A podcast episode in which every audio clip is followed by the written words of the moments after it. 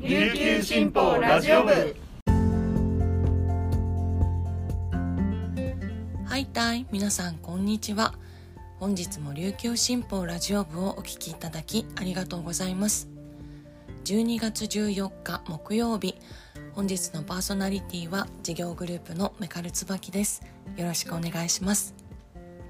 午前11時現在の那覇市の天気は晴れ気温は24度となっております。さてもうすでにお気づきかもしれませんがすいません。ちょっと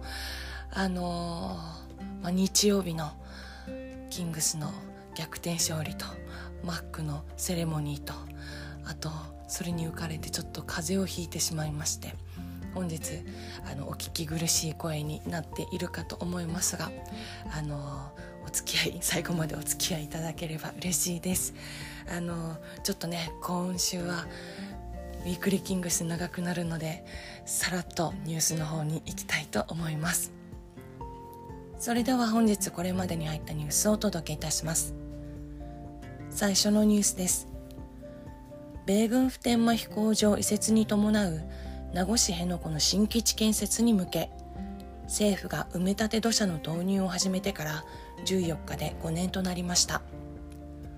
防衛省は20日にある大執行訴訟判決の言い渡しで国が勝訴した場合を見込み大浦湾側への土砂投入に向け工事受注業者と契約を結んでいたことが13日分かりました。沖縄防衛局は13日軟弱地盤の改良に伴う設計変更承認が必要となる大浦湾側で護岸などを新設する4件の工事について5日に受注業者との契約を締結していたことを明らかにしました。防衛局によると10月末時点で辺野古側の土砂投入量は埋め立てに必要な約319万立方メートルの99.5%にあたる約318万立方メートル。残る区域は大浦湾側と接する部分が含まれており現状では工事が進められないといいます。辺野古新基地の埋め立てに必要となる土砂の総量は2017万6000立方メートルが見込まれておりこれまでの使用量は全体の15.76%となっています。続いてのニュースです。宜野湾市は13日宜野湾海浜公園の私立野球場私立投球練習場私立多目的運動場の3施設についてスーパーユニオンを展開する野岳商会とネーミングライツ契約を交わしました。ユニオンですからスタジアム宜野湾などの愛称で掲出広報されます。契約期間は2024年2月1日から4年強。契約金額は3施設合計で年間550万円。市は収入を施設の維持管理料などの財源に充てます。野岳商会の中村社長はネーミングライツ取得を機にユニオンカップなどの野球大会や音楽イベントなども企画したいと説明。弊社は宜野湾の地で生まれこの地で育った市の発展と社会貢献につなげたいと話しました。最後のニュースです。体育館の壁やスクリーンに海の生き物や植物などを映し映像と音楽で楽しむ企画。夢水族館が13日。那覇市小羽倉の県立那覇未来支援学校でありました。子どもたちは動物に合わせて動いたり魚の群れが映る天井を見上げたりして幻想的な空間を思い思いに楽しみました。小学部6年のうねさんは壁に映るペンギンとテクテク歩いたとにっこり沖縄美ら海水族館で撮影された映像を見た坂本さんはジンベエザメが大きかったと楽しんでいました。精密機器メーカーのセイコーエプソンの社会貢献事業の一環。特別支援学校の児童生徒や外出機会が限られる入院中の子どもを対象に全国で展開しています。夢水族館の様子や本日紹介した記事の詳しい内容は琉球新報ニュースサイトで読めますのでぜひアクセスしてみてください。さて今週のウィークリーキングスでございます。冒頭にも触れた通り、えー、我らがキングス信州ブレイブウォーリアーズに2連勝してマクヘンリーアシスタントコーチの永久欠番セレモニーを飾ることができました、土曜日の試合に関しては私あのバスケットライブでしか見てないしなんだかよくわかんないちょっと後味の悪い試合だったので置いといてあの日曜日の試合ですよね。これはもうこれだからキングスのブースターやめられないぜっていうようなこれぞキングスっていう感じの試合だったんですけど、まあ、後半のもう第4クォーター残り2分ちょっとからの12点ビハインドからの逆転劇というところでしたよね。まあ、立役者は岸本隆一とあのー、まあ全体的に信州に押されている時間帯が長かったのでこれはダメかなって思った方もたくさんいらっしゃると思うんですけどでもねやっぱりあれですよあのー、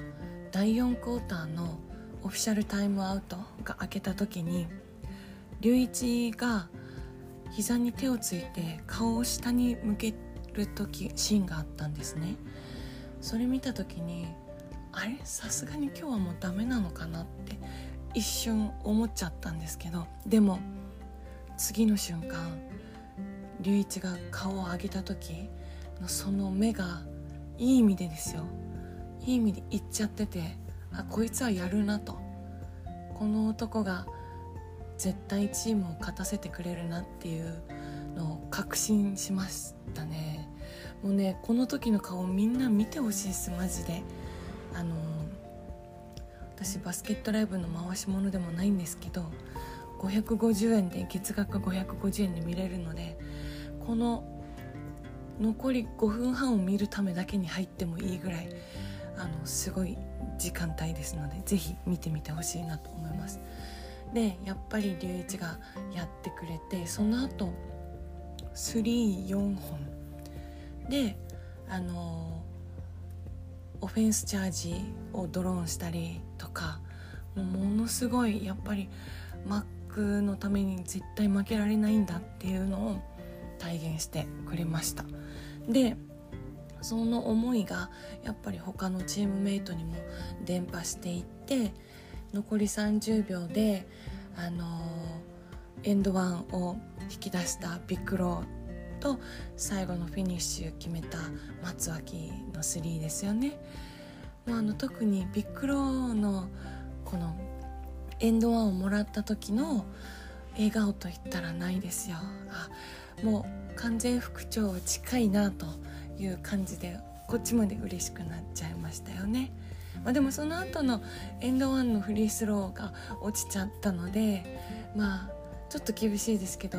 復調は93%ぐらいかなっていう感じでした。はい、それでもあのチーム全体であのこの逆転劇を勝ち取れたかなという感じでめっちゃ嬉しか嬉しいですね。であともう何が嬉しいかって玉代ですよ玉代。たまちゃんがめちゃくちゃ頑張ってハッスルしてましたよね。あのまあファウル取られるところもあったんですけどもディフェンスめっちゃ頑張ってブロックもしてたし最後の方ちょっと足痛めたのが心配なんですけどグッディで本当にあの気持ちを見せてくれたなと思います。本当にみんな頑張ってました。はい。頑張ったといえばやはり信州ですよね。前日土曜日の怪我もあってロスター9人で挑んでいた試合なんですけどそれでももうキングス最後まで脅かすあのすごくいいディフェンスをしてエナジーを感じさせるあの試合でした。これまであんまりなんか良くなかったみたいなんですけど多分このキングスとの2試合をきっかけに多分チーム状態まあ怪我人が多い中でもあのエナジーっていう部分ではあの信州の戦い方っていう部分では今後につながる信州にとってもあのターニングポイントとなる2試合だったんじゃないかなというふうに思っています。はい、でその後のマックのあの永久欠番のセレモニー本当になんかねもう愛のあふれる素敵な時間でした盟友であるジェフ・ニュートンだったり、えー、桶谷ヘッドコーチだったり岸本隆一選手だったりそれぞれがマックに対する愛のあふれるメッセージを寄せていたし私がとても印象的だったのは金城茂之あの元選手ですね。茂がその1年目はもう本当に参入1年目は10勝ぐらいしかできなくってでその後もうあの負けが当たり前負け癖がついてたチームキングスっていうチームにジェフとマックが来てあの勝つ喜びバスケットをする喜びっていうのを改めて教えてくれた。それがあの今日のキングスのチームカルチャーとなってるしアリーナの建設にもつながったっていう話をしてて。私もこの1年目から見ているので本当にたまに勝ったらわーいってなる 感じ。で負けてもまあしょうがないよねって思いながら見てた部分もあったなと思って。それが本当にあの2年目おけさんが来てジェフが来てマックが来てチームがあの勝って当たり前というかあのそういう状況になったなっていうのを思い出して本当にこの2人ジェフとマックがあの来てくれたことっていうのがキングスにとってどれほど大きなことなのか。でその後ジェフも長くキングスにいましたしマックは9年間かあのキングスで選手として頑張ってくれてそれが改めて本当にあのま、マックの引退の時も話したんですけどそれがキングスのカルチャーとなって今のチームのみんなに面々と引き継がれているっていうのが改めて分かったあのセレモニーでした。であの一人一人のそのマックへの挨拶に対応するかのようにマックもですねなんと7分ちょいぐらいのスピーチを、あの、用意してくれていて、まあ、チームだったりこれまでのヘッドコーチチームメイトジェフ家族への思いをそれぞれ語ってくれました。であのすごく嬉しかったのが日本語で挨拶してくれたこと。今までやっぱりそのまああの自分の気持ちを正確に伝えたいっていう、まあ、気持ちの表れだと思うんですけど日本語でのスピーチっていうのはなかったと思うんですよね。まあ、こんばんはとかこんにちはぐらいはあるんですけどそれが一生懸命その原稿を書いてくれたんだなっていうでちょちょっと間違ったりもしたんですけどその度にもうめっちゃ可愛い笑顔がもうめっちゃ可愛い笑顔を見せてくれて やっぱりマック大好きだと思った、はい、そんなセレモニーでした。はい、これからねあのおけさんが私たちブースターの気持ちを代弁してたんですけどアシスタントコーチとして経験を積んでいつかはキングスのヘッドコーチになってほしいっていうもう本当に本当にそれ です。だからそうなれるように私たちはキングスに勝ち星というものを積み上げられるようブースターとしてずっとずっと応援していかないとなっていうのをまた気持ちを新たにしました。はい。すいません。長くなりました。というわけでえっ、ー、とはい。今シーズンも応援していきます。We are one. We are kings. ありがとうございます。